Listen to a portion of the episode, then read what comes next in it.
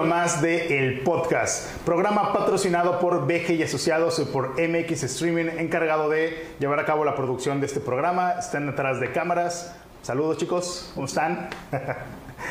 Hoy tenemos un programa muy especial. Tenemos a una gran amiga, a Tiziana Roma, escritora cancunense, porque al final de cuentas tú ya eres 100% cancunense. Tienes todo todos los, así de, de, de Palomita, las palomitas palomita, de Cancún.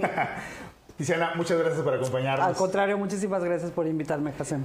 Tiziana, este libro maravilloso, quiero an- an- antes de, de continuar ponerlo aquí en la pantalla, un libro maravilloso, me encantó, la verdad, muchas gracias. Gracias por escribir esta obra maravillosa de Cancún. Es Cancún para entender, para entender y amar Cancún de Tiziana Roma Barrera. ¿ok? Esto se lo recomiendo 100%. Ahorita vamos a ir platicando y van a ir de, van a dar sus datos para que lo puedan contactar y puedan conseguir esta maravillosa obra. Este libro, bueno, para empezar, ¿no? A mí me encanta platicar con la gente. Una de las cosas por las cuales es este podcast es, si quieres, un gusto personal, ¿no? Sí. El poder platicar y poder leer a las personas, porque al final de cuentas creo que cada persona tiene algo que contar, tiene una historia y cada persona es un libro, es un libro humano, ¿no? Pero es maravilloso, déjame decírtelo, cuando ese libro humano, esa persona maravillosa también viene acompañado de una obra maravillosa, cuando viene acompañado de un libro, porque me permite entender todavía mucho más al ser humano. Ah, no solamente con las historias que me cuentas, sino con las historias ya escritas. Y eso la verdad es un- una belleza. ¿ok? Qué bonito. ¿Por qué escribir de Cancún? ¿Qué te motiva a ti a escribir sobre esta, sobre esta ciudad? Am, mira, no, es que no sé si voy a empezar Ajá. así de que vi, corrí el año quieras. de tal y tal. Antes que nada, muchísimas gracias por la invitación nuevamente y muchísimas gracias por tus palabras hacia mí y hacia la- este, este libro que escribí. Eh, te hago una breve reseña. Yo llegué en el 75 a Cancún, de niña, llegué a los 9 años, llegué con mi familia y he vivido prácticamente aquí toda mi vida, salvo los años que salí a estudiar y regresé. Luego me casé, tuve mis hijitos y durante todo ese tiempo estuve apoyando a mi ex marido en una revista para hacer las entrevistas a los pioneros. Y en la medida que yo hacía y escribía y escuchaba la historia de los pioneros, yo también me empecé a asumir como pionera de esta ciudad. Pero esto no lo supe de cierto y no me apropié de esto sino hasta 2009, cuando el entonces presidente municipal Greg Sánchez anuncia que va a ser un nuevo palacio municipal, que va a quitar eh, el, el palacio original y que lo va a mover a la catedral catedral para que ese era su argumento junto con el, ah, el obispo en ese entonces que sigue siendo creo que el mismo era dentro del palacio municipal los dos sentados eh, eh, en, en el mismo lugar ahora sí que violando lo laico de nuestro municipio y lo laico de nuestras leyes anunciando que una vez que se moviera el palacio municipal a la catedral enfrente de la catedral en el ombligo verde entonces tendríamos identidad y seríamos como los demás pueblos y ciudades de México es decir, nuestro palacio municipal original, eh, el que tenemos desde el principio de la construcción de Cancún, no tiene una catedral enfrente y eso le genera a la mayoría de los cancunenses y visitantes una sensación de orfandad, porque estamos acostumbrados a la- al, al paisaje típico de lo que es lo mexicano. Eh, cuando empecé con la defensa del Palacio Municipal, hubo un pionero que me dijo, Tiziana, ¿sabes qué estaría padre para que Cancún para rescatar el centro de Cancún y que tuviéramos identidad, que le construyeran una iglesia estilo Oaxaca. Ah, se le esa parte, o sea, ¿Cómo caramba le vas a construir una iglesia estilo pero Oaxaca? que enfrente, ¿no? Del, del- del Enfrente del Palacio Municipal. Hubieras dicho, "Ahí tenemos ya la flor de Michoacán, con eso es suficiente, ya- ¿no? ya O sea, que- es si quieres algo de mexicanidad, exacto. Están las Pero- paletas riquísimas. Pero con- con- con- a la medida que cuando, cuando Greg Sánchez hizo este anuncio de que iba a cambiar el Palacio Municipal, yo empecé sola con la defensa y luego poco a poco este movimiento fue imantando más gente, gente que sabía mucho más que yo de patrimonio cultural, de la constitución, de cosas así, de, porque yo nada más mi defensa era 100% romántica. Lo digo también en el libro, allá atrás del Palacio Municipal, me daban mis buenos besos con, el- con, con- con alguien, mi- con mi primer novio, y tenía que defender ese Palacio Municipal. Ese lugar tenía- Era, era mi historia, era mi Ajá. historia. Y Historias de entonces, amor ahí, ¿no? historias de amor. Y entonces, en la medida que fui eh, platicando con más gente, conociendo más gente, eh, eh, me fui adentrando más en la historia de Cancún. Francisco Verdalles, que en paz descanse, cronista para mí de la ciudad, fue este quien también me, me- me llenó de artillería, pues, ¿no? Para tener defensa auténtica, no nada más una defensa romántica, sino una defensa, pues casi casi que legal. Entonces, a partir de ahí, me fui haciendo de mucha información y compartiéndola. Iba a las universidades, hice un walking tour, que es como un recorrido por lo que es el centro histórico de Cancún, que se llama Zona Fundacional. Y la gente al final me decía, ¿y dónde puedo conseguir este material? Y yo nada más, pues contáctame, yo te sigo platicando. No era nada más así como, pues no, no tengo nada escrito. Tomamos un café y te lo cuento y te todo. lo cuento todo porque alguno, ¿no? aparte ya la gente se ahí viene Tiziana otra vez con el mismo tema porque una vez que agarro un tema no lo suelto para nada. Hice una plática en 2015 de TDX que se llama que se llama Cancún también es México. Y empecé a escribir también en un periódico de circulación local ensayos acerca de la identidad cancunense con esto de que la gente dice que no tenemos identidad. Y no es, o sea, no es posible que algo no tenga identidad, porque la no identidad es identidad en sí misma, ¿no? Para empezar. Entonces empecé a hacer acopio de toda esta información, ya tenía un montón en mi computadora, me invitaron a participar en, eh, para escribir en el libro de la Universidad del Caribe, que se llama Cancún a 50 años del, del sueño, y una vez que terminé este artículo, este, en colaboración con la, con la Universidad del Caribe, dije, pues sí me puedo aventar mi libro. Y me acerqué a unos asesores editoriales y ellos me apoyaron con toda la corrección de estilo. Luego estuve con otra asesora editorial y lancé el libro en 2020, en medio de la pandemia. Y eso, Ok. esa ahora sí que es la historia, bien la, la- rapidísima. de la razón del, del libro. libro. Pero a mí me encantó porque al final de cuentas es un manual para Cancún. O sea, yo lo veo como un manual del cancunense, ¿no? De si llegas a Cancún o naciste en Cancún o vives en Cancún, por cualquier razón ya eres cancunense, es casi casi, toma tu manual, por favor. favor, Sí, sí. entiende la ciudad, entiende la historia del lugar en donde vives, deja de cuestionarte esta parte de la identidad, que si no hay una iglesia este, barroca, eh, si no hay un, un lugar con eh, una calle este, empedrada como las de tu Adoquinada, pueblo, de adoquinada tu como las de tu pueblo. No, o sea, es Cancún y tiene una razón de ser. Así es. Eso, eso fue lo que me encantó. Lo veo yo como, como esa parte, como un manual, ¿no? De hecho, eh, hay una frase de un, de un- una frase de un amigo que es rapero, Mapacá, le mando saludos al buen este, René Alcántara, abogado, eh, eh, rapero, y él tiene una frase que dice, libro de aprendices para, libro de instrucciones para aprendices y nuevos clones. Ah, qué bonito. Y me encantó porque dije, efectivamente, es un libro de, de instrucciones para aprendices y nuevos clones, ¿no? Pero él se refiere a, a una, a otra una cosa, canción. ¿no? ya, Ajá, ya, es una ya, canción en donde él hace esa, esa frase. Dije, wow, o sea, esto también, esto queda precisamente un libro de instrucciones para aprendices. Soy aprendiz de cancunense, aunque lleve toda la vida en Cancún, aunque haya nacido en Cancún, soy aprendiz de cancunense, Sí, ¿no? sí. Nuevo clon, porque a lo mejor acabo de llegar, ¿no? Me Claro, estoy clonando, me estoy qué volviendo padre. este cancunense, que requiero también saber la historia del Sí. lugar en donde vivo, que requiero saber la historia de la calle que, que recorro todos los días y que tiene una razón de ser, ¿no? sí. ¿Lo ves así tú también como, este, como ese manual para el cancunense? De hecho, mira qué bien, o sea, como que lo has este, eh, eh, punteado Ah. Muy bien, ¿no? Porque de hecho, originalmente yo lo que quería era por, guía para entender Cancún, manual, para, instrucciones, o sea, no instrucciones, no, pero manual y guía. Me, me debatía entre esos hasta que eh, eh, en una reunión con estos asesores editoriales me dijeron, pues ponle nada más, o sea, decíamos para entender y amar Cancún.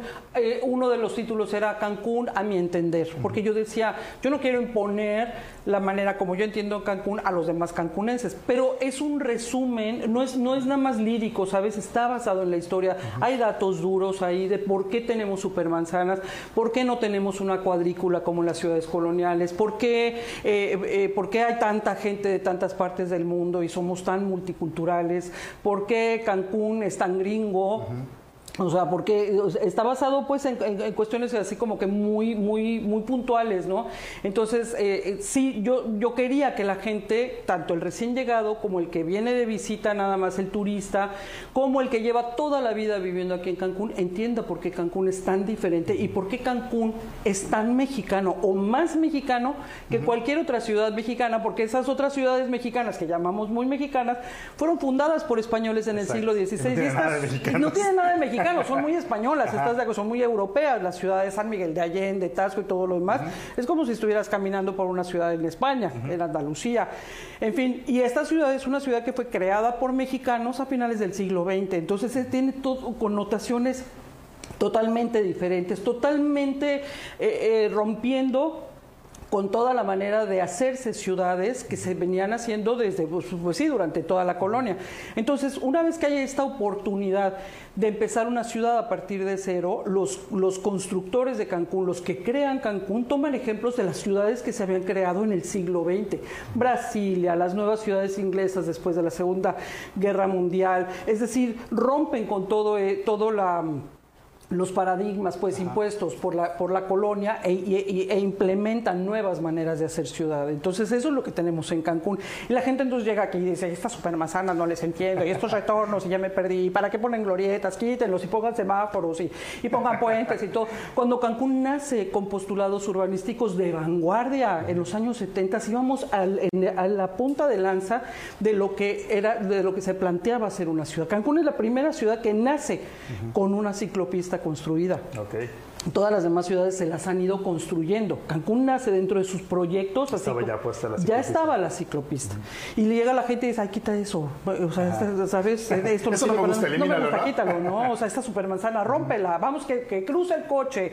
No, la supermanzana se hizo para que la gente caminara por adentro, porque el peatón estaba en la pirámide de los creadores del, del, del, proyecto Cancún. Cosa que sucede ahora. Y las ciudades hoy de, de vanguardia están adoptando modelos o sea, están adoptando eh, los principios que nosotros, eh, que, se pusieron desde un principio en la creación de la ciudad. Y Cancún va al revés. Cancún está ahorita adoptando eh, posturas que se, que se tomaron en los 70, quitándole al peatón espacio para caminar y para, para transitar y donándoselo al automóvil, cosa que vamos en reversa, ¿sabes? Entonces tiene cosas muy interesantes Cancún dentro de su conformación como una ciudad de nueva creación. Y aparte te, aventaste entrevistas a infinidad de personas, o sea, está 100% documentado. Eh, tanto con documentos escritos, entrevistas ya existentes, como también veo esta búsqueda constante de las pláticas, de esas charlas con las personas que tienen la historia, que al final de cuentas hoy siguen vivos y que estuvieron presentes, que vieron, que hicieron. Y esos, esas charlas me imagino que son maravillosas de poder platicar con esas personas que te cuentan cómo ocurrió, cómo se construyó una calle, cómo se proyectó la ciudad, cómo surgió el letrero del el callejón del canicazo. O sea, estas historias se me hacen maravillosas porque forman esta historia viva de Cancún que se vuelve verbal, que está de boca en boca, pero poderla plasmar es algo maravilloso. ¿Cómo es esta parte de ir, investigando? O sea, esta labor de investigación, de, ir contactando a la gente, ¿cómo fue? ¿Cómo fue este, esta, esta soy, chamba? Soy muy, soy muy metiche, soy muy metiche y muy curiosa. O sea, cuando algo me interesa, me meto, busco a la gente, le, le hablo por teléfono, le mando un mensaje, oye, me interesa lo que dijiste, vi que pusiste algo acerca de la traza urbana, vi que tú fuiste y que tu familia llegó, antes te puedo hacer una entrevista, me puedes contar. Ah, esto que acabas de decir, ¿qué ciudad eh, puede contar sus fundadores la historia todavía de viva voz. O sea, dime qué ciudad en el mundo, a lo mejor Brasilia, que nos parecemos mucho, ¿no? O ciudad satélite, o ciudad universitaria, ¿no? O estas ciudades Canberra y estas ciudades que se, que, se fundaron todavía más, bueno, de Canberra creo que es un poquito antes, pero eh, el caso es que nosotros tenemos todavía vivos a los que participaron en la fundación de la ciudad. Entonces todavía, y hay que agarrarlos ya, porque muchos se nos están yendo. Francisco Verdalles hizo una labor impresionante de entrevistar al volquetero, al taxista, a, los que abrieron la primera tortillería, a los que abrieron el primer hotel, a los trabajadores, a los, trabajadores, a los albañiles, o sea, tiene unas historias maravillosas. Yo le reclamo mucho cada vez que puedo a Francisco Verdad, dice que ¿cómo te fuiste, por favor? ¿Cómo se te ocurre irte? Pero, dejó historias maravillosas. Un legado maravilloso. Y yo también he hecho mi trabajo, ¿no? De, de, entrevistar, te digo, llevo desde el 91 entrevistando pioneros, intermitentemente, ¿no? No de manera continua, pero he entrevistado a muchísima gente de todos los andares de la vida que han llegado a Cancún, que se han establecido, o mucha gente que se ha ido también, por, y, la gente que se va, se le queda Cancún en el recuerdo, ¿no? Y se siente parte de esta historia. Yo los veo participar en las páginas de nostalgia de Cancún, el viejo Cancún o lo que sea. Ay, yo viví dos años ahí, pero me acuerdo de tal y tal cosa, porque forma parte de su propia historia, ¿no? Entonces, para mí es eh, eh, platicar contigo, cómo fue que llegaste, cómo fue que llegaron tus papás, por qué llegaron, por qué llegaron los papás de ustedes, o sea, ¿sabes? Me, me gusta saber, ¿no? Porque a, qué, a qué obedece que hayas venido a esta ciudad y te hayas quedado. Y cuando yo logro platicar eh, y, traspasar esta barrera de no, Cancún no tiene historia, Cancún no tiene identidad, Cancún no, tiene, no aparece en México, que son como mis tres frases, así que yo oigo una y otra vez, cuando logro traspasar y decirles, déjame contarte por qué sí es una ciudad mexicana. Déjame contar, pues es una ciudad del sí tiene México moderno, porque sí tenemos identidad, porque sí tenemos historia. La gente dice, wow, no lo había pensado. Y eso para mí es una satisfacción enorme. Me encanta. Pero, por ejemplo, eh, contactas a la gente, les has hablado, Sí. has, has viajado a otras partes de la República para poder, para Sí, poder no. entrevistarlos. Sí, cómo no. Bueno, hice un viaje a la Ciudad de México y ahí me topé con el, bueno, me topé, nos citamos en el restaurante Pajares en la Ciudad de México y estaba el que hizo el Palacio Municipal, pero él hizo, él, o sea, diseñó el Palacio Municipal, las oficinas de Fonatur, las oficinas de correo, la estación de bomberos, eh, las oficinas que están al lado del Palacio Municipal, la cárcel municipal. Él hizo todo este conjunto de edificios. También estuve en esa misma mesa con el arquitecto Javier Solorzano. El primero se llama Francisco Maqueo, el otro se llama Javier Solorzano, que es un arquitecto que hizo, él, él diseñó las copas de agua, Ajá. él le puso nombres a las supermanzanas, ¿no? Porque ya sabes flores, que nuestras, animales, exactamente, ya ves que nuestras supermanzanas tiene, aquí estamos en la supermanzana con, no sé, con animales o luego con flores. Él eh, le llamaban inclusive el bautista, ¿no? Javier Solorzano el bautista. Eh, eh, cuando encuentro a alguien en Facebook que ahorita tienes muchísima facilidad, eh, también entrevisté al que hizo la ciclopista, un poquito difícil, un poquito reticente, como que eh, no le caí muy bien, no sé, pero como que no me quiso soltar mucha sopa, dijo, sí, sí, yo participé en el que hizo, no la ciclopista, sino el que hizo el diseño vegetal, eh, la paleta vegetal, ¿no? La arquitectura, le, le llaman de paisaje, ¿no? De todos los árboles y todo lo que había y todo lo que se plantó o se dejó. Y este Mario Shetland, un arquitecto muy importante. Entonces sí, yo, yo, yo voy y me meto hasta donde me dejan, ¿no? Hay gente que no quiere, hay gente que, por ejemplo, hay unos en la Sun Yat-sen, y ya los he mencionado varias veces, a ver si no me reclaman, llevan toda la vida ahí, Hassan, o toda la vida ahí con un negocio. Déjenme entrevistarlos, por favor, porque quiero saber su historia. No, no, no, nosotros no somos de acá, somos yucatecos. Se siguen creyendo, sintiendo yucatecos, ¿no? Está bien, están en su Está bien. derecho, ¿sabes? Pero esta ciudad te lo permite. Ajá, esta ciudad que te lo puede ser de permite. donde tú quieras, Puede ¿no? ser de donde quieras, exactamente. Es como a mí, De o sea, todas partes vengo y hacia de todas partes voy, ¿no? Exactamente, eso es lo padre de Cancún, tiene cosas muy bonitas.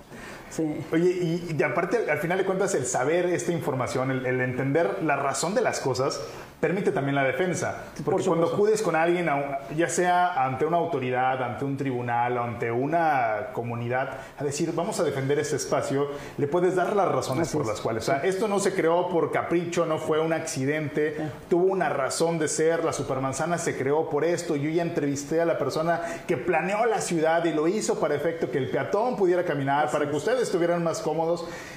Te sirve esta información al final de cuentas en esta otra parte que es la defensa de los espacios, la Sí. defensa de la ciudad, ¿no?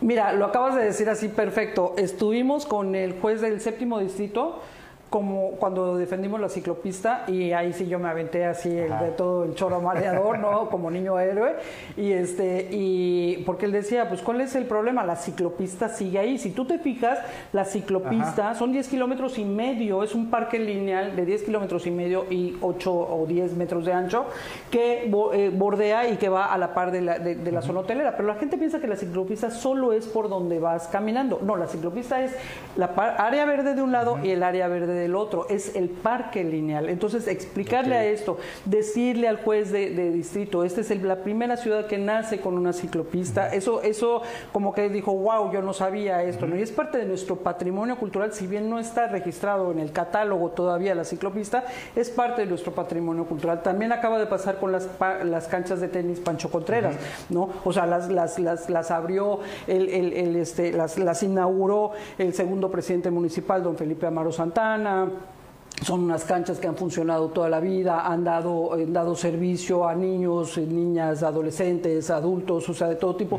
Entonces, tener como el respaldo histórico, precisamente, que es lo que yo no tenía cuando empecé con la defensa del Palacio Municipal. Es así como, no lo tiren, pero ¿por qué? Está bien feo. Pues no, no está feo. Aparte, eh, Está aparte bien feo, ¿no? Sí, Igual, no, está bonito. pero aparte, exacto, es subjetivo. Ha sido hasta el logo de alguna administración. Exactamente, por supuesto, pero aparte la monumentalidad urbana es totalmente, o sea, es un, es subjetiva, ¿no? O sea, te puede gustar a mí el ceviche, hay gente que lo quisiera tirar, pero yo me amarraría al ceviche si alguien lo quisiera tirar. O sea, no te, primero, o sea, primero me tiras a mí, ¿sabes?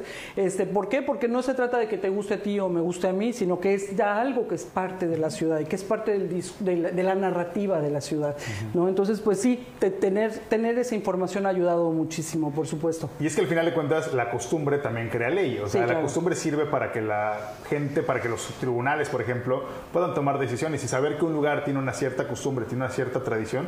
Bueno, eso apoya enormemente a un juzgador de poder decir efectivamente se está violentando un derecho humano, esto fue trazado para, con una finalidad específica, esto ha servido para la comunidad durante tantos años, para su propio beneficio y el que hoy se tome una decisión que pretenda restringirlo afecta, o sea, no es un capricho eh, del juez, sino es una, una, verdadera afectación que se está generando a la población, ¿no? Entonces, totalmente. el poderles dar esa información creo que a los tribunales no tienes idea de lo que los apoyas. Sí, pero fíjate que ahorita que estás hablando de eso, estoy pensando en el parque del DIF, por ejemplo.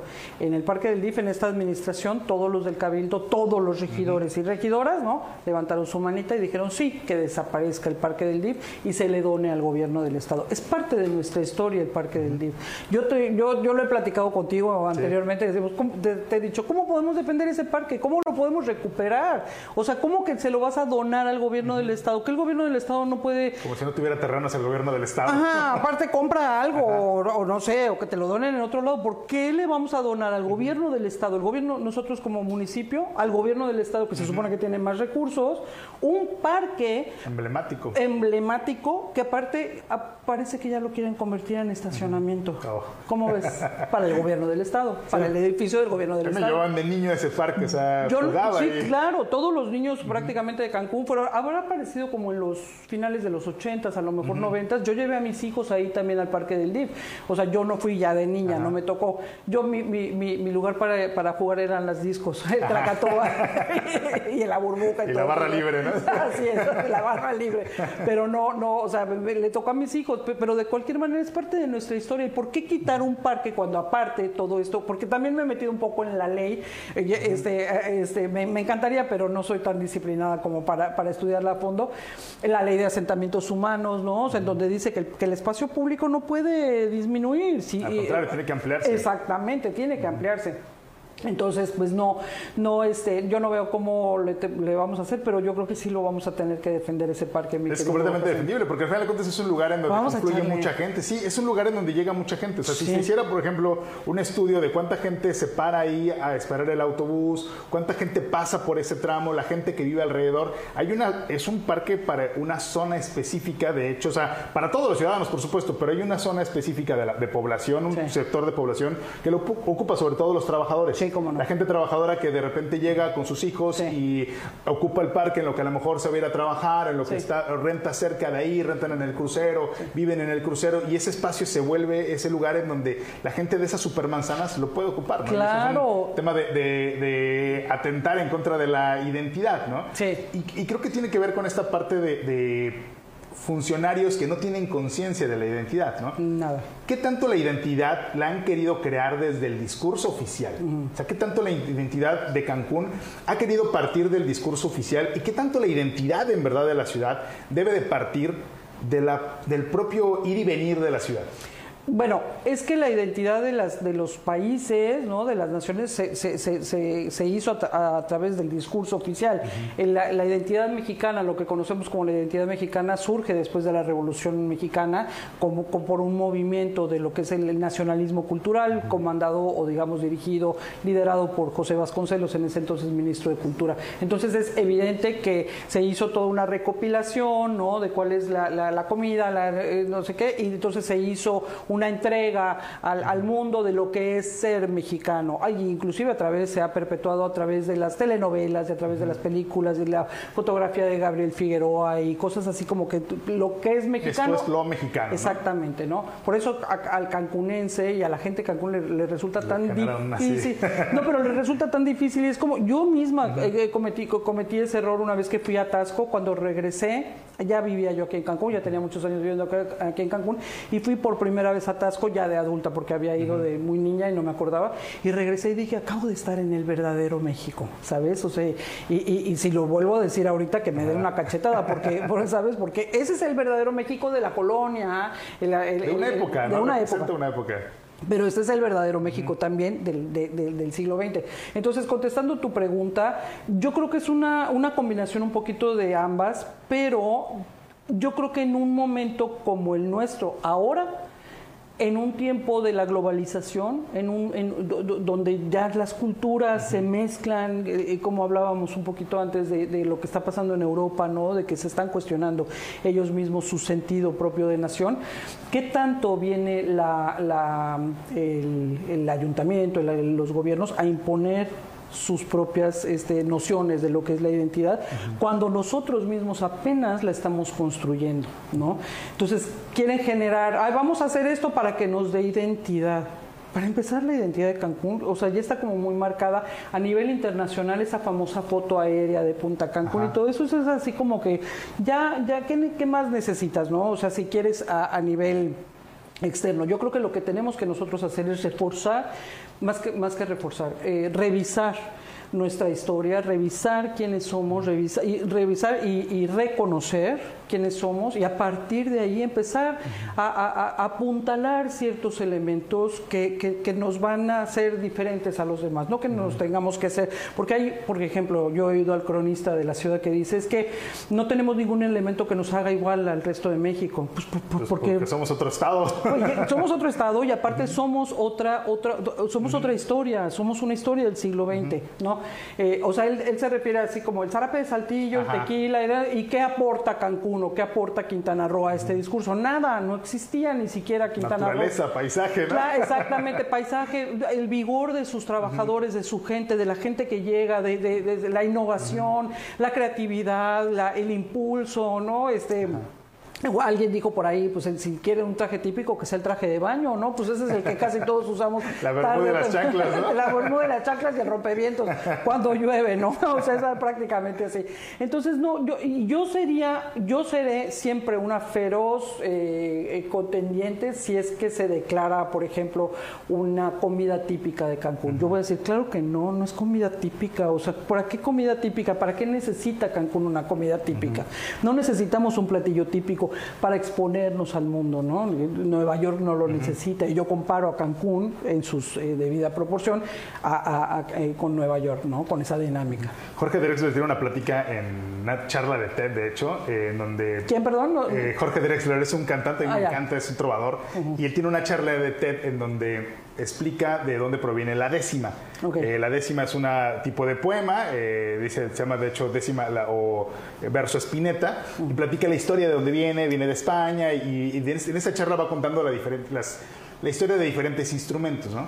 pero pone esta, esta eh, situación en, cuestionamiento, en duda, ¿no? De, esa parte del arraigo a ciertas creencias, a ciertas tradiciones, que las tomamos como propias en México, pero que no lo son. Dice que en algún momento de, de, de ese tipo de verso sale el son jarocho.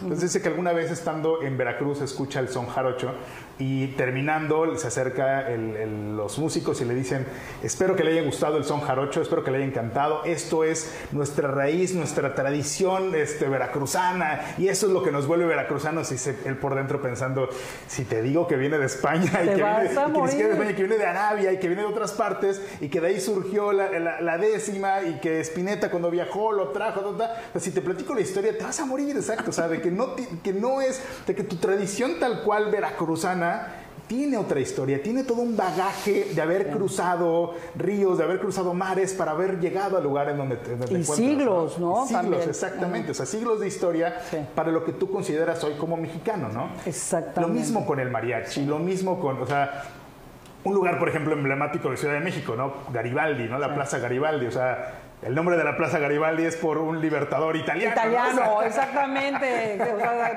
¿En qué te vas a basar, no? Y es, súper mexicano. hasta hay un grupo, ¿no? Bueno, había un grupo Garibaldi, y que se vestían de, mariachis, que aparte el origen es francés también. a, mí, a mí me pone un poquito, como yo soy de origen multicultural, este, Hasem, yo soy nacida en, en, el extranjero, en Bruselas mi papá era italiano, mi mamá era mexicana, mi abuelita era boliviana, tengo así un poquito de todo.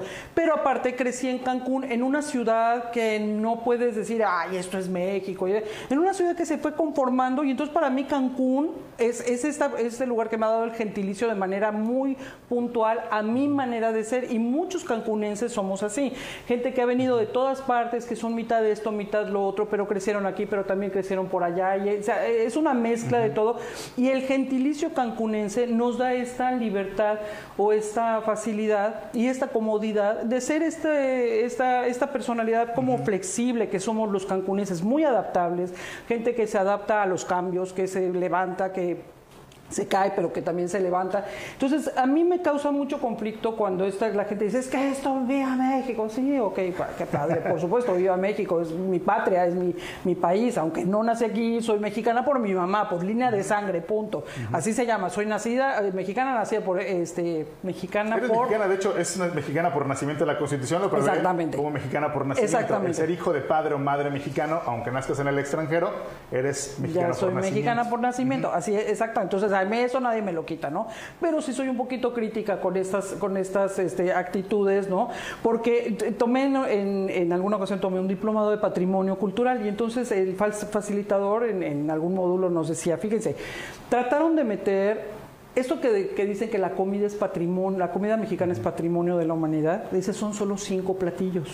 Solo, solo cinco platillos que entraron. Los originarios, ¿no? Ajá, pero que los estuvieron analizando. El mole es mexicano. Mm, qué pena.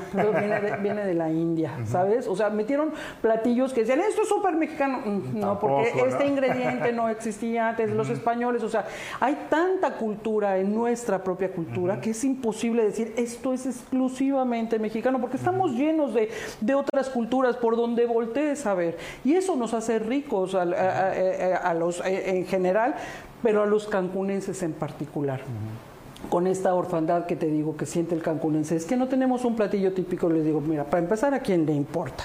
¿No? Porque puedes llevar a tu turista a comer hoy comida tailandesa, comida china, comida, comida alemana, comida, este, eh, o sea... Fusionarla la comida. Fusionarla, este, chapaneca, este, oaxaqueña, este, del, norte, del sur. Puedes, o sea, puedes hacer cualquier cosa y puede, y está, eh, la otra vez fui al, al Tianguis de la 100 y había una señora en un puesto filipina vendiendo comida filipina. Y al lado había unos señores vendiendo verduras chapanecas, o sea, verduras que traen de chapas, cosas rarísimas que yo nunca en mi vida he visto.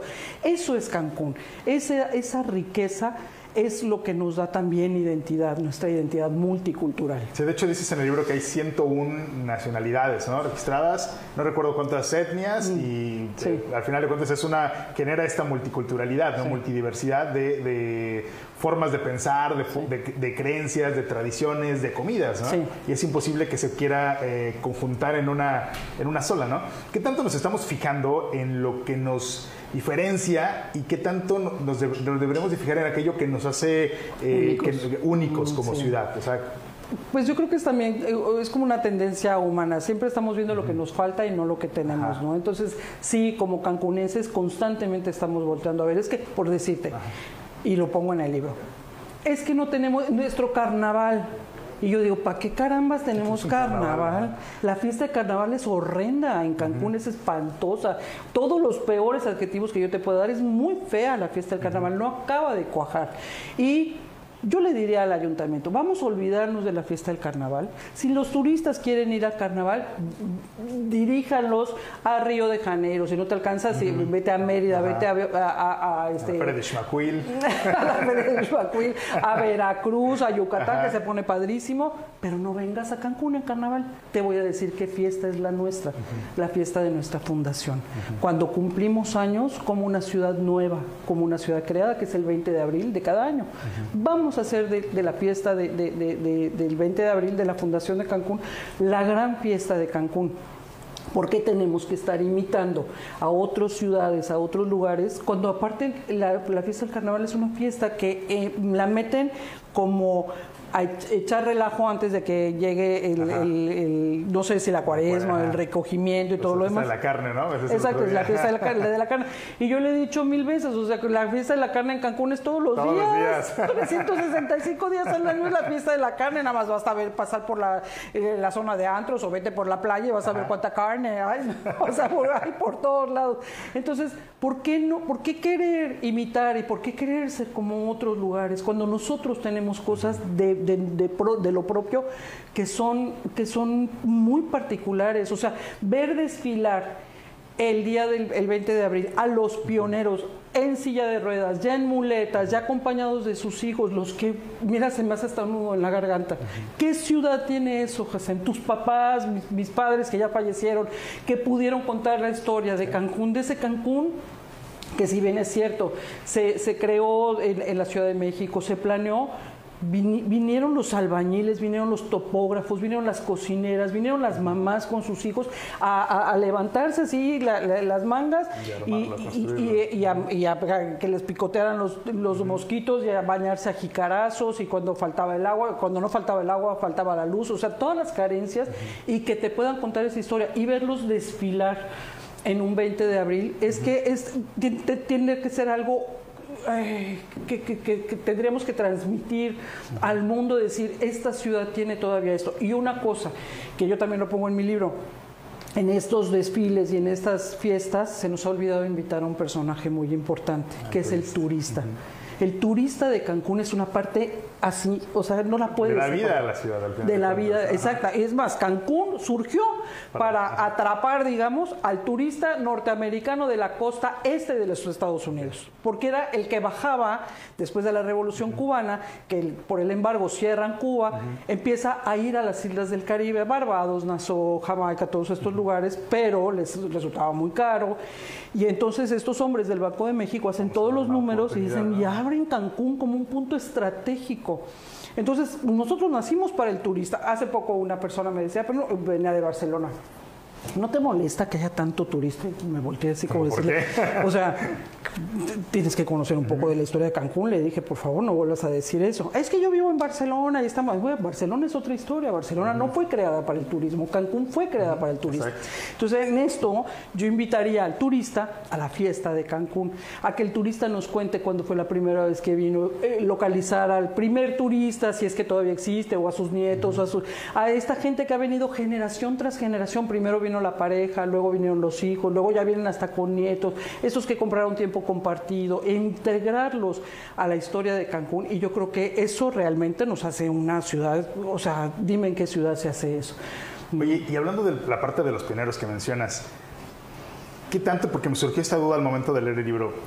Somos, o sea, hay pioneros fundacionales nosotros seguiremos siendo pioneros de la ciudad. Si al final de cuentas, acorde con, algunos datos que decía, se conforma a, los 100 años, ahí como esta parte de ya historia del, lugar. O sea, tenemos una historia, por supuesto, ¿no? Pero para ciertas eh, autoridades, ¿no? 100 años seguiremos siendo nosotros estos pioneros, o sea, habrá unos pioneros fundacionales y nosotros seguiremos siendo los pioneros de la ciudad que seguimos construyendo este, este Cancún. Sí, alguien ayer me dijo que tiene, me dice, tengo una amiga historiadora que dice que los primeros 50 años de habitantes de, una ciudad que se, empieza a construir son los pioneros, ¿ok? Pero la historia, la historia de, una, de la fundación de una ciudad se escribe durante los primeros 100 años. Entonces, todos los que estamos acá somos pioneros de Cancún.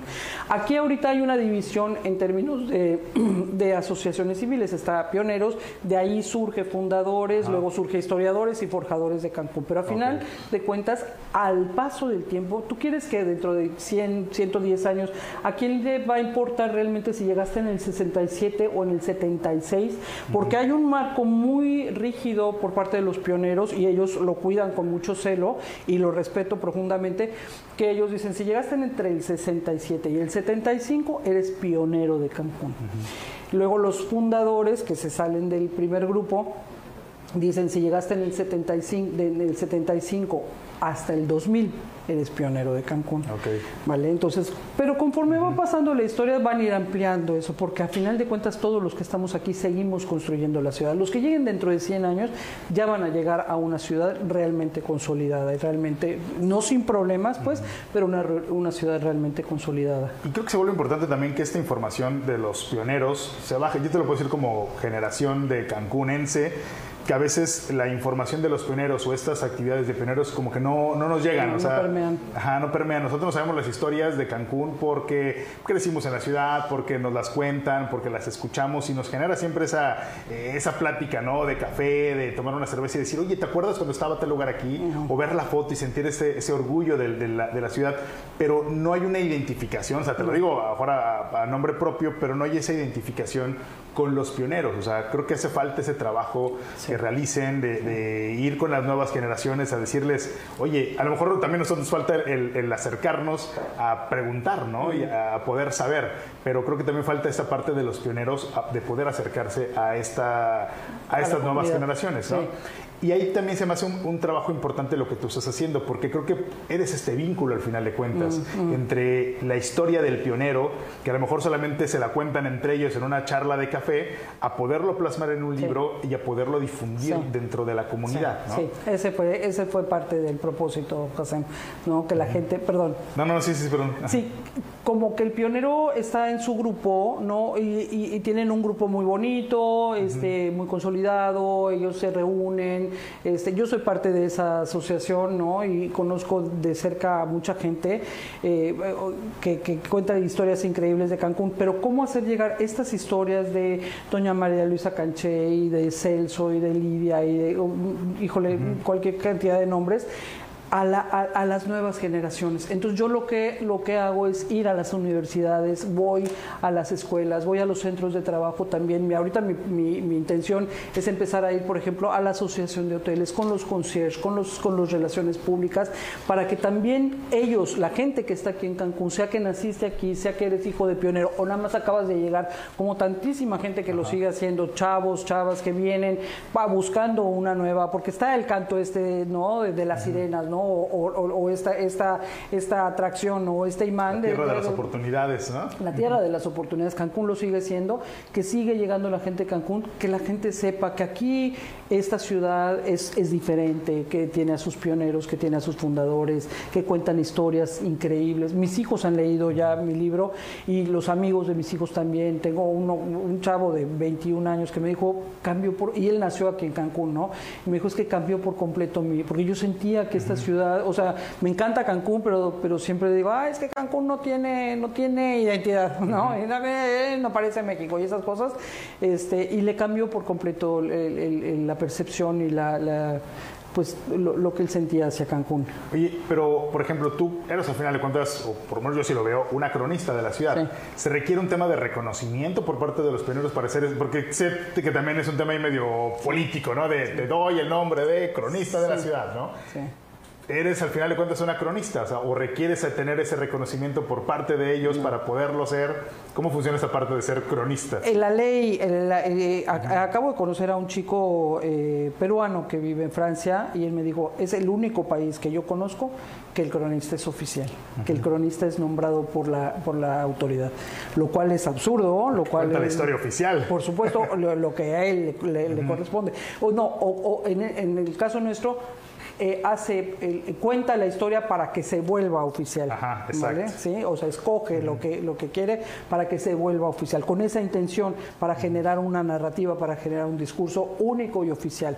Entonces, yo he peleado mucho el cargo de, de o sea, no el cargo del cronista, lo cuestiono mucho frontalmente, el cronista lo sabe, porque yo le digo, ya no deberías de ser tu cronista único de la ciudad, debería haber un consejo de cronistas como se hace en muchos lugares de, de, del país y de, del mundo, en donde hay una mesa de personas que escriben acerca de la ciudad, se reúnen, hacen documentos, o sea, debaten acerca de cosas históricas, pero mientras no lo hagamos eh, oficial, él va a seguir siendo el ¿Quién es el único la ciudad? Fernando Fernando Martí.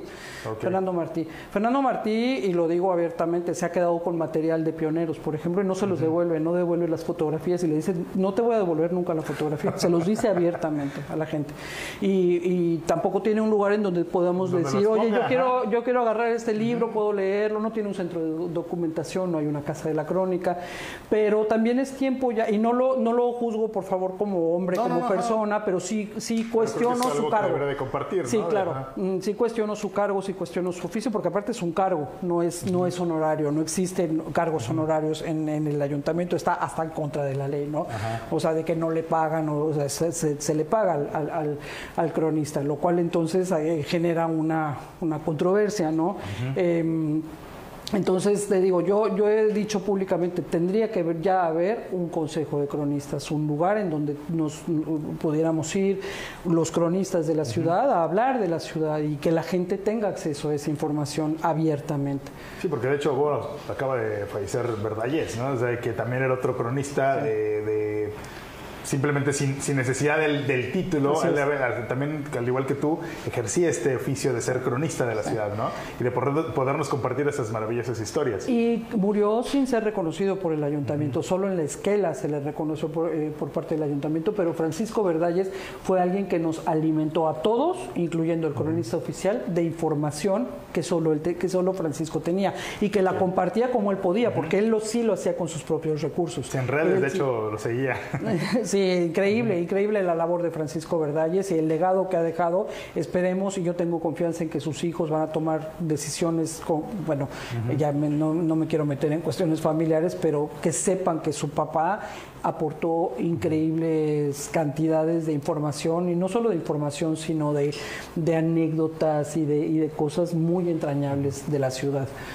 Oye, hay algo que comentabas dentro del libro, eh, de una anécdota de Eduardo Galeano, de, que le decía eh, que es una ciudad sin historia. Una- un amigo tuyo Sí. conoce a Galeano y le dice es una ciudad sin historia, ¿no? Hay una frase que a mí me encanta de Eduardo Galeano y que, que me contradice precisamente esta parte, ¿no? Él, él- una frase muy famosa, la de conocer, de la civilización que confunda los relojes con el tiempo, al crecimiento con el desarrollo y a lo grande con la grandeza, también confunda la naturaleza con el paisaje, mientras el mundo, laberinto sin centro, se dedica a romper su propio cielo. Wow. mm. Y al final de cuentas, creo que al momento de él decir esta parte de ciudad sin historia, se le olvida esta frase. Ya, se claro, le olvida y- sí. y, creo que confunde lo grandote con la grandeza, ¿no? O sea, decir, oye, es- espérate, o sea, la ciudad no tiene que ser grandota en su historia para ser grande en su historia. O sea, no tiene que ser una historia de años. Sí. Tiene una historia. Los años que sean conforman una historia. El paisaje forma parte de esa historia, forma parte de esa identidad. Todos esos elementos que conforman a la ciudad forman parte de esa identidad. Sí, ¿no? sí, sí. Mira, como fue anecdótico. Igual, igual, no, eh, eh, o sea, esta, esta persona era el- el- en la escuela de donde llevaban mis hijos, yo le platicaba y le decía, es que tenemos que defender el Palacio Municipal porque no sé qué tanto, y me dijo, fíjate que él era amigo de Galeano, no, no nada más lo, lo había conocido, Ah, amigo no de Galeano. estaba medio borracho No, se no, imaginó no. que era Galeano. no, no, no. Él, porque Si aparte. Galeano, se de la- bien, bien borracho. Este, no, no, no, me lo dijo así como, fíjate que Eduardo Galeano, este, cuando recién lo conocí, este, me dijo, "Do- ¿y de dónde eres? ¿Y o dónde vives? No, pues en Cancún. Ah, vives en una ciudad sin historia. Y no solo eso me han dicho, m- hay gente, recientemente, apenas el año pasado, durante la pandemia, alguien, un cubano, me dijo, Cancún es una ciudad sin alma. Ay, me dolió mi, corazoncito así cancunense y yo, yo me tuve que retener así como abárrenme para que no le saquen los ojos. Porque ¿cómo dices eso de una ciudad con donde hay gente? Ya que tenga gente, significa que hay alma, ¿no? O sea, ya, ya si viven seres humanos ahí, hay, hay alma, hay corazón, hay ímpetu, hay intención, hay... eh, eh, entonces, a lo mejor sí se olvidó de esta frase que él había dicho, o a lo mejor la dijo después, ya reca- recapitulando, recapacitando. Porque, O se le salió simplemente, ¿no? o se le salió con este, esto, estas ideas tan arraigadas que tenemos de lo que significa se- tener historia, de lo que significa tener identidad. Entonces, cuando llegas a un lugar como Cancún, a bote pronto sí dices, esto no es nada parecido a lo que yo tengo en mi información, eh, este, ¿no? En lo, que, en lo que yo concibo y en lo que me han enseñado que es identidad, en lo que me han enseñado que es historia. Si vas pasando por la zona hotelera y nada más ves hoteles modernos y nuevos, dices, esto no, esto, esto no tiene, no tengo ninguna referencia con eso, eso se parece a Miami, ¿sí? Y ¿Qué tiene que se parezca a Miami? ¿Qué quieres que se parezca a París en el siglo XVIII?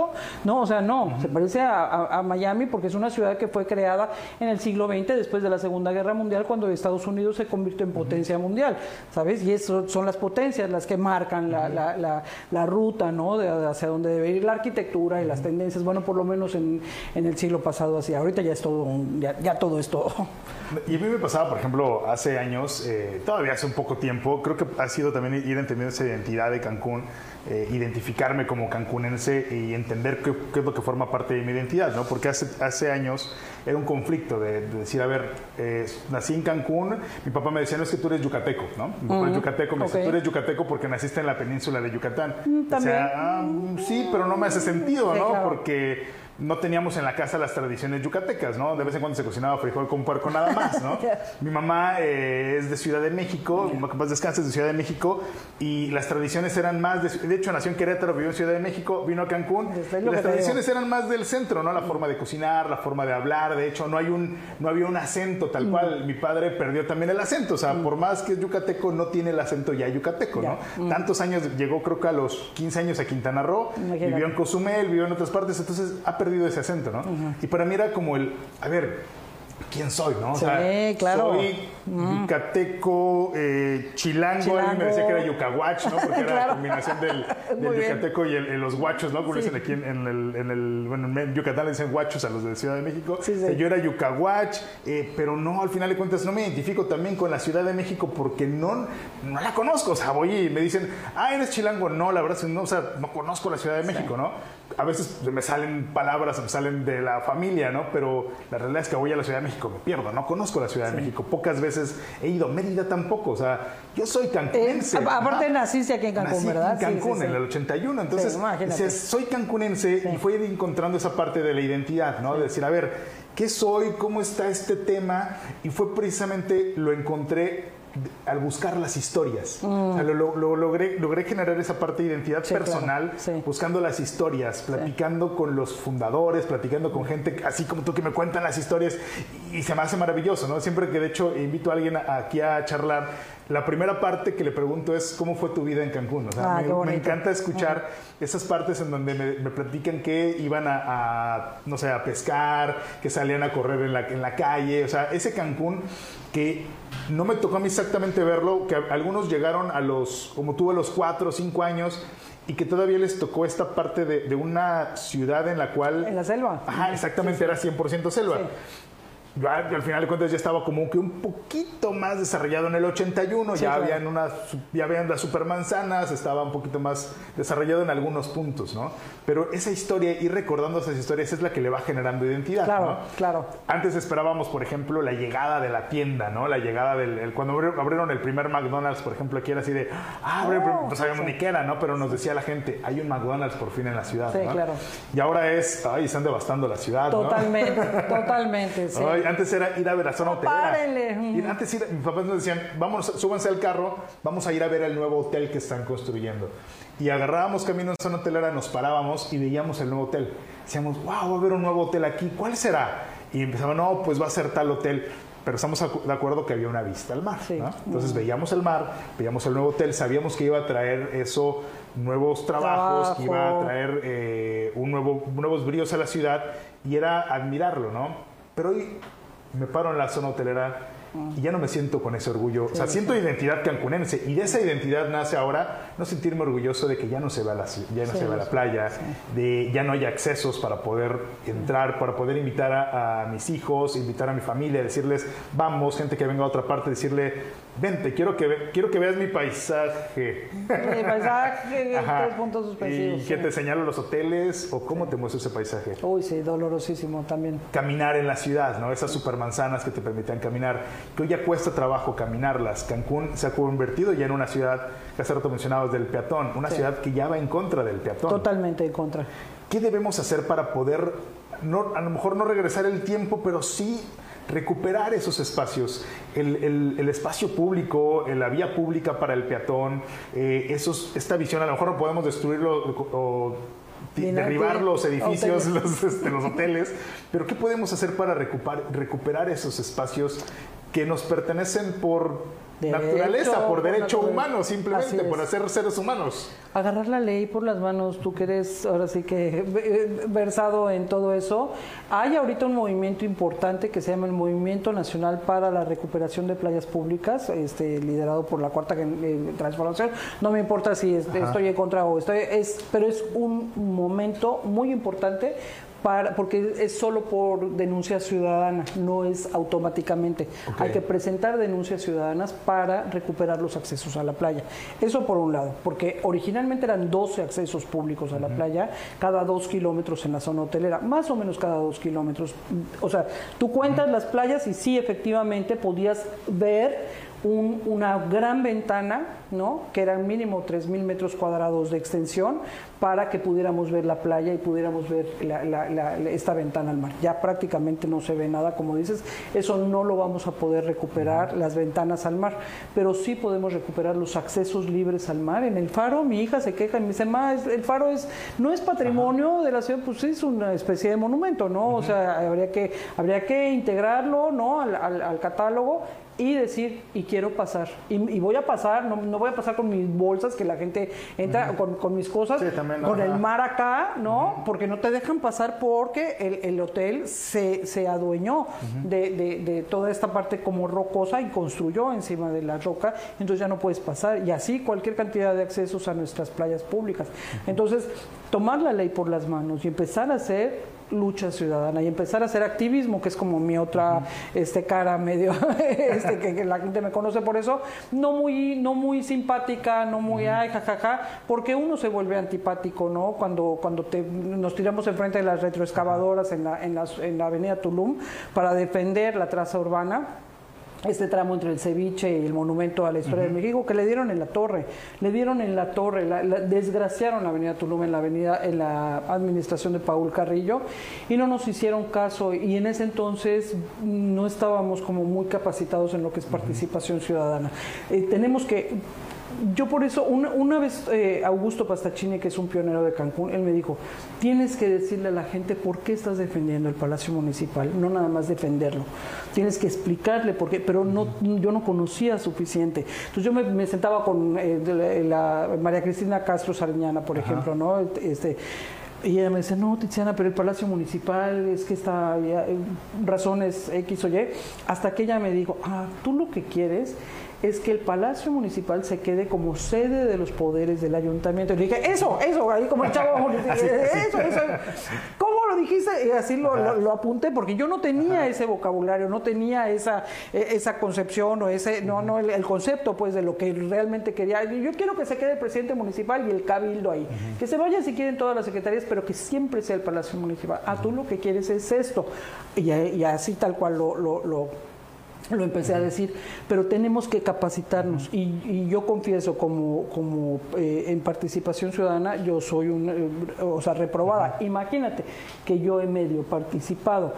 La demás gente está en ceros. Los demás somos, o sea, en la mayoría analfabetas en lo que concierne a la participación ciudadana. Fíjate, verdad que un, un, paréntesis, hay una persona en el municipio, le mando saludos a Pepe Rodríguez de Leo, él es una biblioteca del, es una biblioteca humana. Él le puedes preguntar cualquier acta de cabildo y te la sabe. O sea, lleva muchos años trabajando en la administración, trabaja, espero que siga todavía en Secretaría General y se sabe todas las actas de cabildo. Un día te lo presento. Preséntamelo, Le puedes decir, oye, tal, una vez una... Sí, quiero saber todo.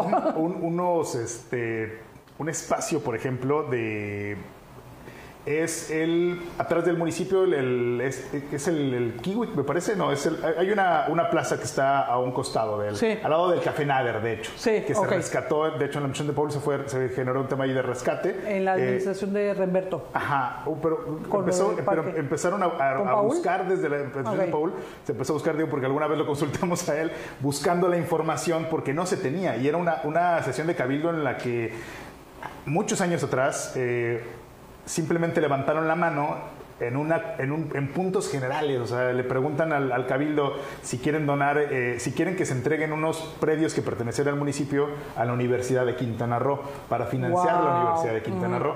Levantan la mano en puntos generales, sí, votos a favor, se los entregan a la Universidad de Quintana Roo, la Universidad de Quintana Roo los explota, después los abandona y son invadidos. Entonces después fue un tema de rescate de esos espacios, ¿no? De recuperar la invasión de estos predios, que, de esos locales, de hecho, comerciales que pertenecían al municipio, pero que se encontraban invadidos, ¿no? Y algunos ya estaban abandonados, o sea, ya eran eh, lugares donde vivían indigentes, exactamente, ¿no? Entonces también son, son cosas que, que este tipo de personajes te las puede contar.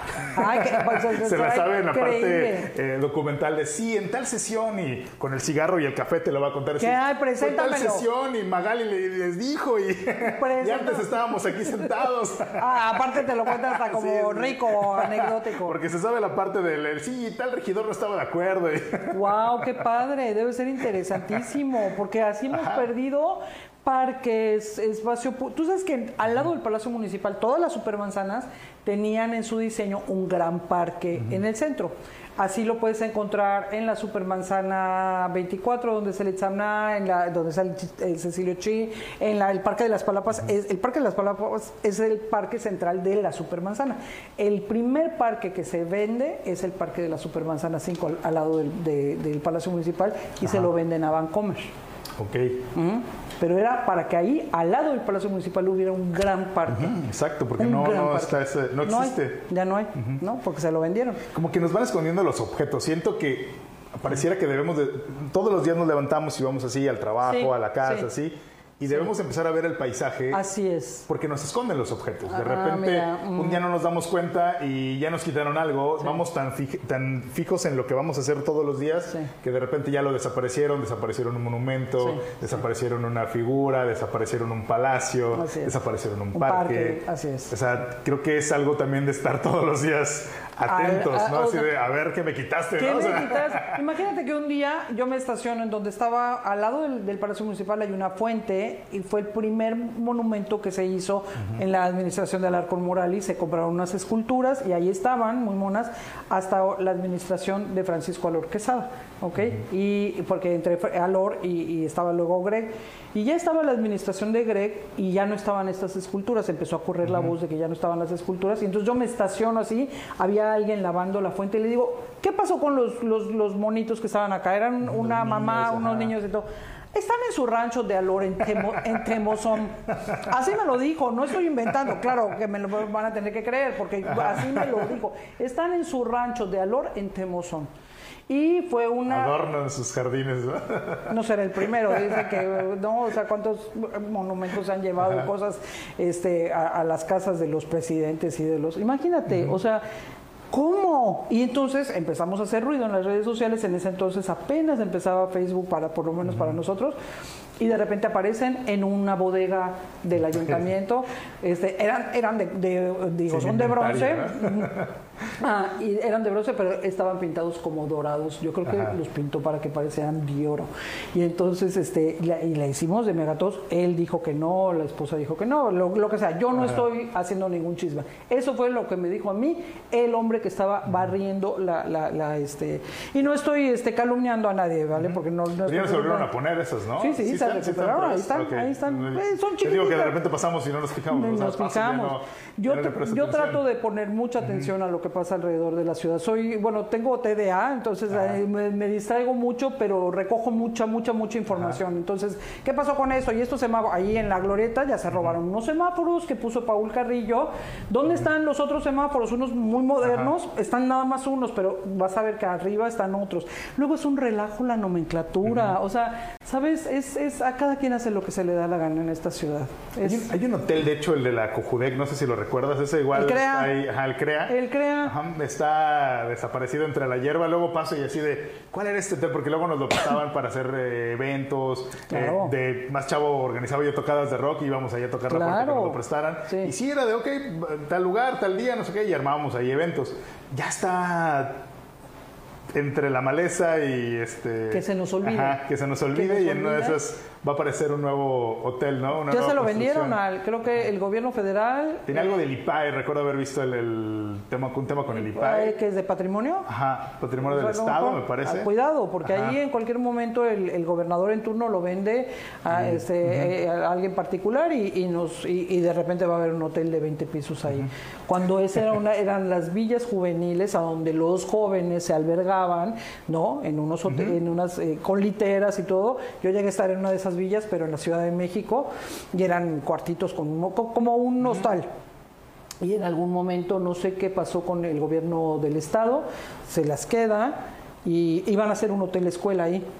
Y hotel escuela, y vamos a hacer un hotel escuela. Nunca vamos se hizo, a hacer un hotel escuela. Uh, nadie más volvió a hablar de eso. Y como tú dices, ahorita nada más lo llenan de maleza, lo mismo que hicieron con el parque del DIF. El parque del DIF lo cerraron en la administración de, de Remberto.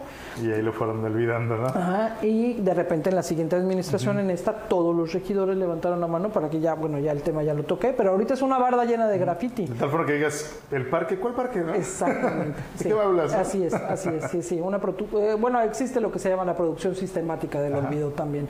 Y esa hay que tener mucho cuidado porque es toda una ingeniería social que se encarga de que las cosas vayan desapareciendo de la memoria de la gente.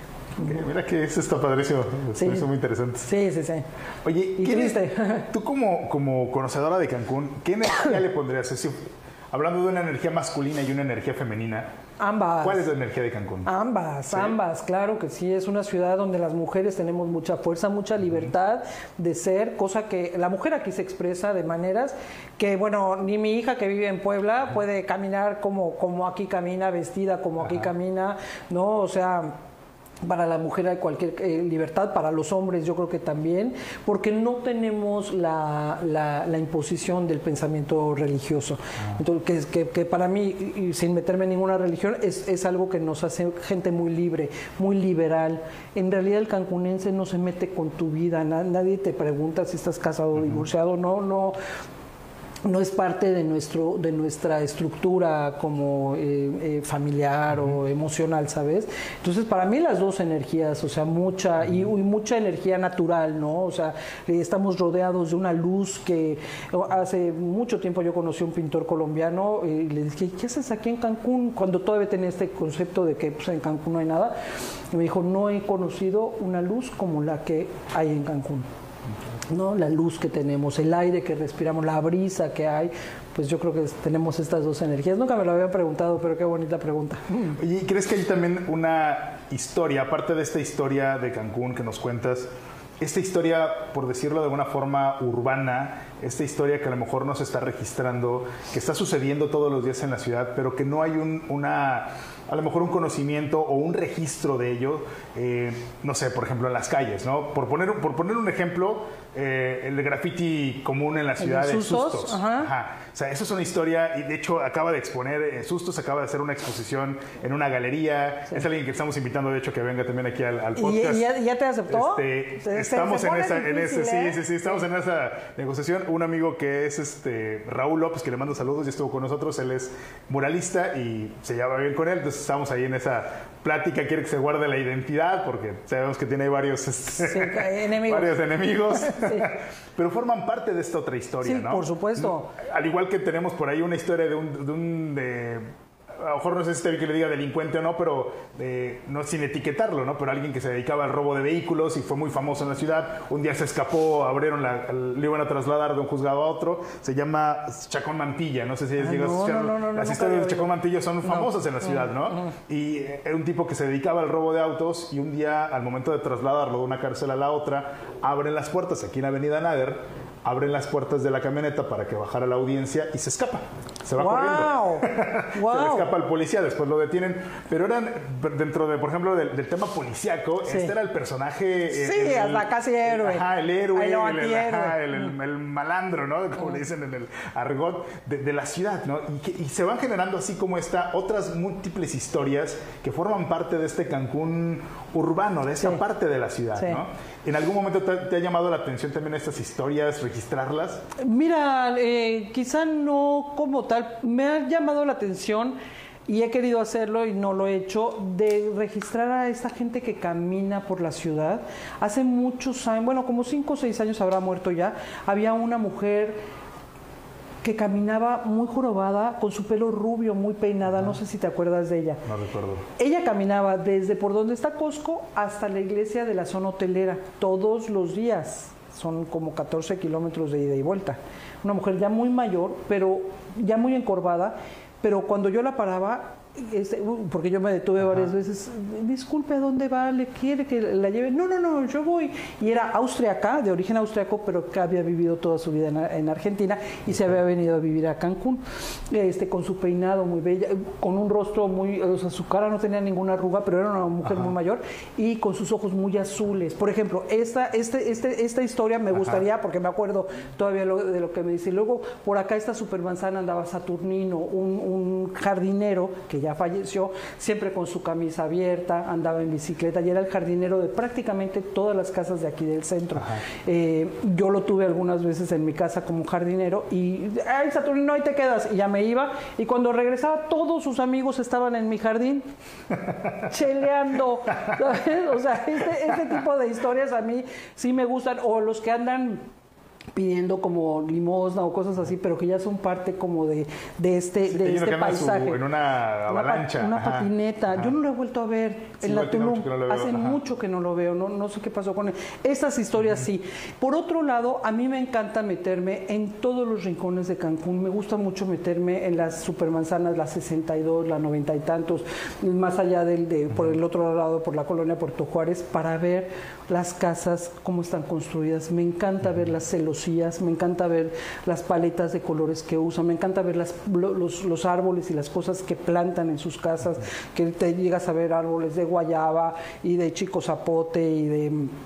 No, adentro de las casas, eso, esas cosas me gustan mucho y eso lo tengo registrado con fotografías.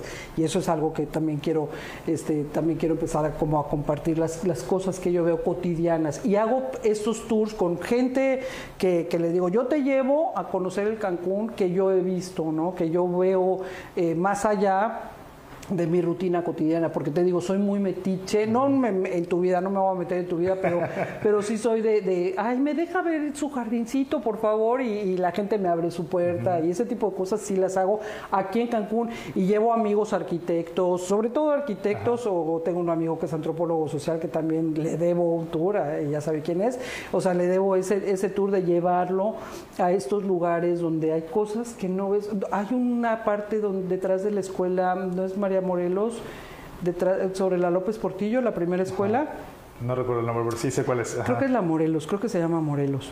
Enfrente del, eh, Del, del del- Parián. del Parián, exactamente. De este otro lado es una calle fascinante porque llegan todos los ¿A trabajadores. vender animales? ¿No es ese? Ah, no, no conozco venden esa. animales. No conozco esa, Sí. fíjate. Creo que está En- ahí, de hecho, pero a cierto horario venden animales. No la he visto, fíjate. En esta calle que, que yo te digo, la gente saca eh, unas mesas con ollas que prepara de comida para darle de comer a todos los trabajadores que regresan, de trabajadores de la construcción. Son un montón de hombres, ¿no? Que, que llegan de, de, de Villa Magna y de todos estos lugares, o, o albañiles, ¿no? Que, y, y está este, este como comedor urbano, callejero. A mí, o sea, Cancún siempre, siempre me sorprende, sobre todo las partes viejas. Las partes nuevas no me atraen mucho. Este polígono sur, por ejemplo, es muy bonito, pero son puras bardas, son puras bardas, ¿no? Y no puedes entrar, no puedes ver la vida, no puedes ver lo que está pasando realmente. Entonces, a mí me encanta meterme y cuando llevo gente, los, o sea, cuando tengo amigos que vienen de otros lados, déjame mostrarte y los llevo por estos lugares que conozco. Sí, me encanta. Sí, sí, sí, sí, lo hago, me encanta. Ahí te lo debo también, haremos uno un día. Ah, perfecto, sí. pues. Oye, tengo- tenemos una sección aquí dentro del programa que se llama Entre lo justo y lo correcto. Hoy. Eso no te lo pedí al inicio, pero en esta parte sí, porque es muy importante. Es jurar sobre la Constitución. Mi constitucioncita. Qué bonita Es una está. constitucioncita de bolsillo así de que, a ver, espérame. Ok, ¿y qué vas a hacer? No me hagas preguntas de eso porque no me las sé. Juras decir toda la verdad y nada más Creo que la verdad, bueno, no perfecto. sé, no sé. Son preguntas muy sencillas. A ver, es, te doy dos ideas y tú decides cuál. Ok, Restaurante de lujo, así en zona hotelera, con las velitas y cena así tipo romántica. O las tortas de cochinita del mi amor o del 23. del güero, en del la pared. güero, Sí. ¿Cuáles? ¿Cuál prefieres? Ya te dije. Las tortas de cochinita Sí. güero, sí. Pero la torta así, esa torta parada que estás... Sí, pero con el. con- grasa, no, no, no, no nos lo hacen con francés porque aquí Ajá. lo hacen con bolillo, pero que se caiga la grasa, que lo moje así el pan, que lo ponga Que lo dentro de, en, en- el- en la grasita y que le ponga así su pellejo. O sea, que tenga. Hígado no, por favor, pero todo lo demás. Ese sí. es el güero donde están. donde En la palenque casi llegando a la López Portillo de este lado. Ok, había unos que hacen... Ay, se me hizo agua la boca. no sé si llegaste, eran unos que vendían tortas de cochinita a las 3 de la mañana, eran eh, de Guerrero. No. Y a las 3 de la mañana sobre la López Portillo, por el Electra de la López Portillo, Ok. vendían a las, a las 3 de la mañana y a las 6, 7 de la mañana yo no tenía nada. Qué ah, yo nunca llegué a riquísimas. eso, sí he oído de eso. sí. Los paisanos de acá, me acuerdo que se llamaban. ¿Y ya no están? No, ya no están. Pusieron otro después, pero ese lugar era... Te encontrabas a todos los cancunenses crudos. Desvelados. este, bueno, todavía borrachos, tomándose la, comiéndose la torta de cochinita. Buenísimo, no, Yo me llegué a despertar a las 3 de la mañana No. con tal de ir al... ¿De verdad? O sea, Así esperando del a las antojo, tres así de la- de 3 de la mañana. No, ¿cómo crees? Buenísimo. Muy, muy buenas.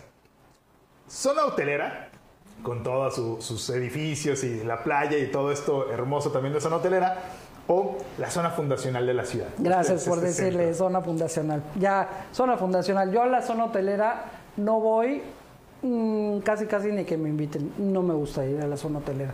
Me, me causa mucha añoranza este Cancún que antes nos pertenecía en, en- en este paisaje que antes era nuestro y que ahorita prácticamente es un, es un lujo y que me tengo que ir a pelear con alguien para meterme a la playa.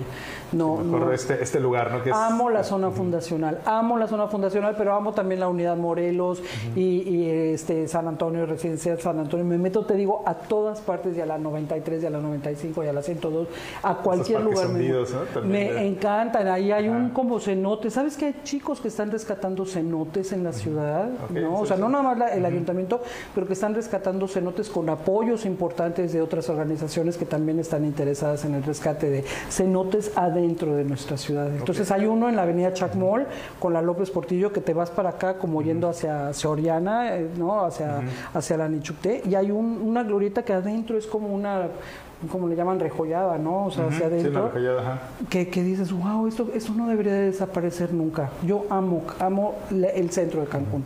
Y la zona hotelera, mm, sí me gusta, pero... me- Pero no me- tanto. No tanto, no, no.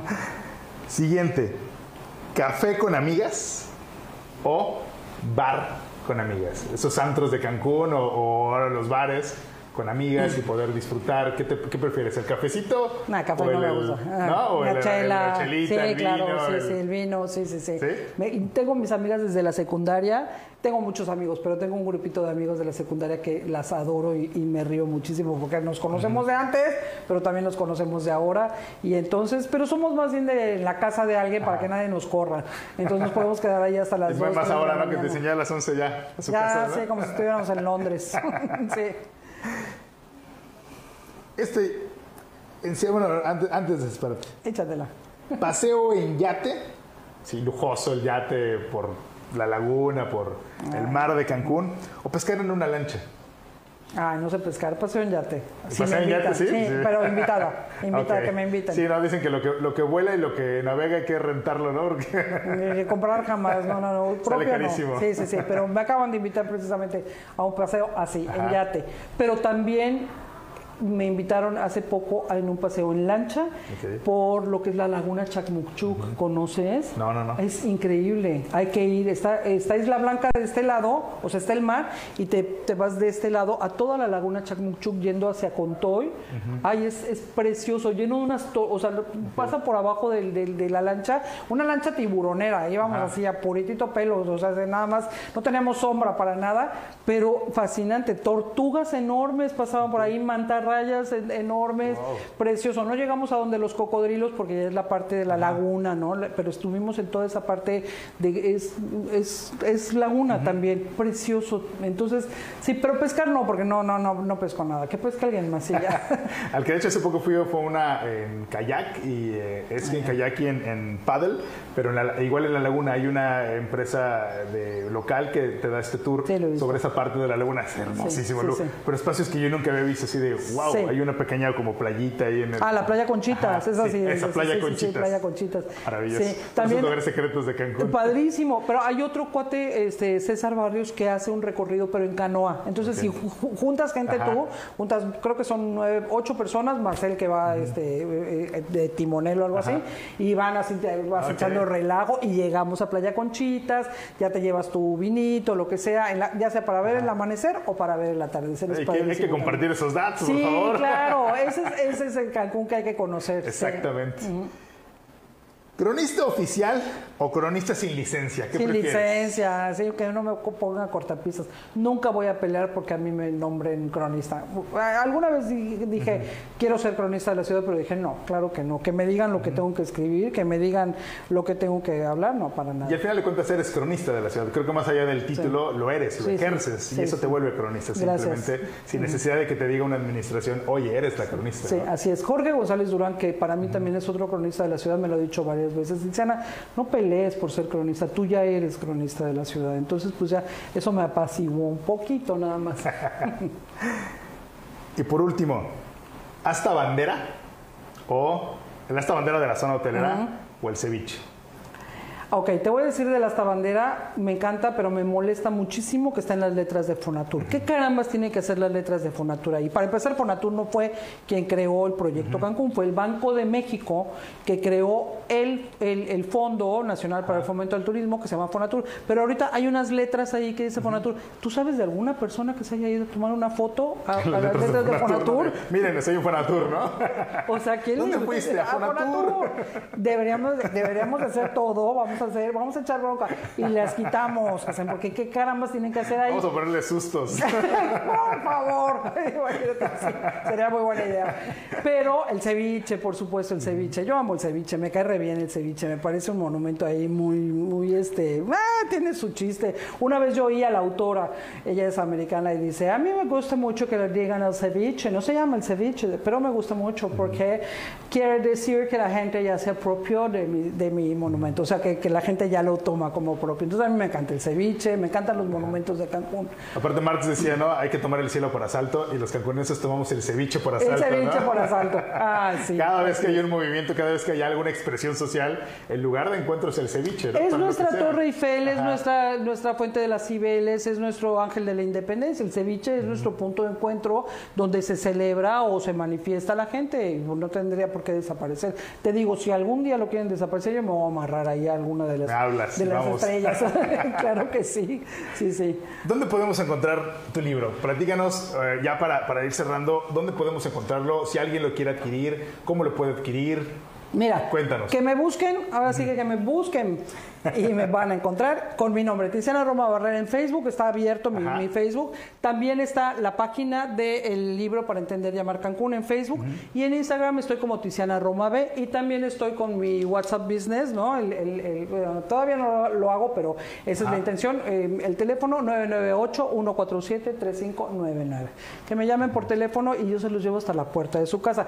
Ya ahorita voy a empezar a ponerlo en algunas tiendas, en algunos restaurantes del centro de la ciudad para que lo puedan comprar directamente y no me tengan que ver a mí. Ah, no Ah, no. Pero a mí No, me encanta. A mí me gracias, pero a mí me encanta platicar con la gente. ¿Cuánto llegaste? ¿Qué fue lo que.? Porque eso a mí Se también. recogen nuevas historias. Exactamente. Entonces siempre estoy este, como vampiro ahí chupando las historias de la demás gente. Me encanta. Y siempre llevan el crédito, no, no, no me lo pongo yo. Sí. Algo con lo que quieras cerrar, algo que quieras decirle al auditorio, a la gente que nos escucha, para ya cerrar, algo que digas, esto creo que es muy importante de, de mencionar. Bueno, para empezar, eh, nuevamente agradecerte, por supuesto, y decirle a la gente que vive aquí en Cancún, decirle a la gente que llega de fuera de Cancún, eh, que vean a Cancún con ojos nuevos, que lo vean con ojos, eh, que no esperen otras cosas de Cancún. Cancún tiene lo suyo propio y que la gente que vive aquí en Cancún se vaya apropiando de esta historia tan fascinante, tan rica, tan, tan, tan a la mano que tenemos, tan cercana a nosotros. Porque nuestros padres o de nuestros abuelos cuando mucho y eh, que nos pertenece además y que, que es una eh, eh, que, que, Cancún se ha vuelto para todos una ciudad de nuevas oportunidades una ciudad como los Estados Unidos no el sueño americano Cancún es este sueño mexicano que nos ha dado a todos tanto y que tenemos que retribuirle también en, en la justa medida. Todo lo que nos ha dado Cancún también es hora de que empecemos a darle de vuelta Tiziana, muchísimas gracias por acompañarnos, en serio, muchas gracias por estar con nosotros. Señores, les mando un fuerte saludo. Nos vemos pronto en una próxima edición de El Podcast. Cuídense.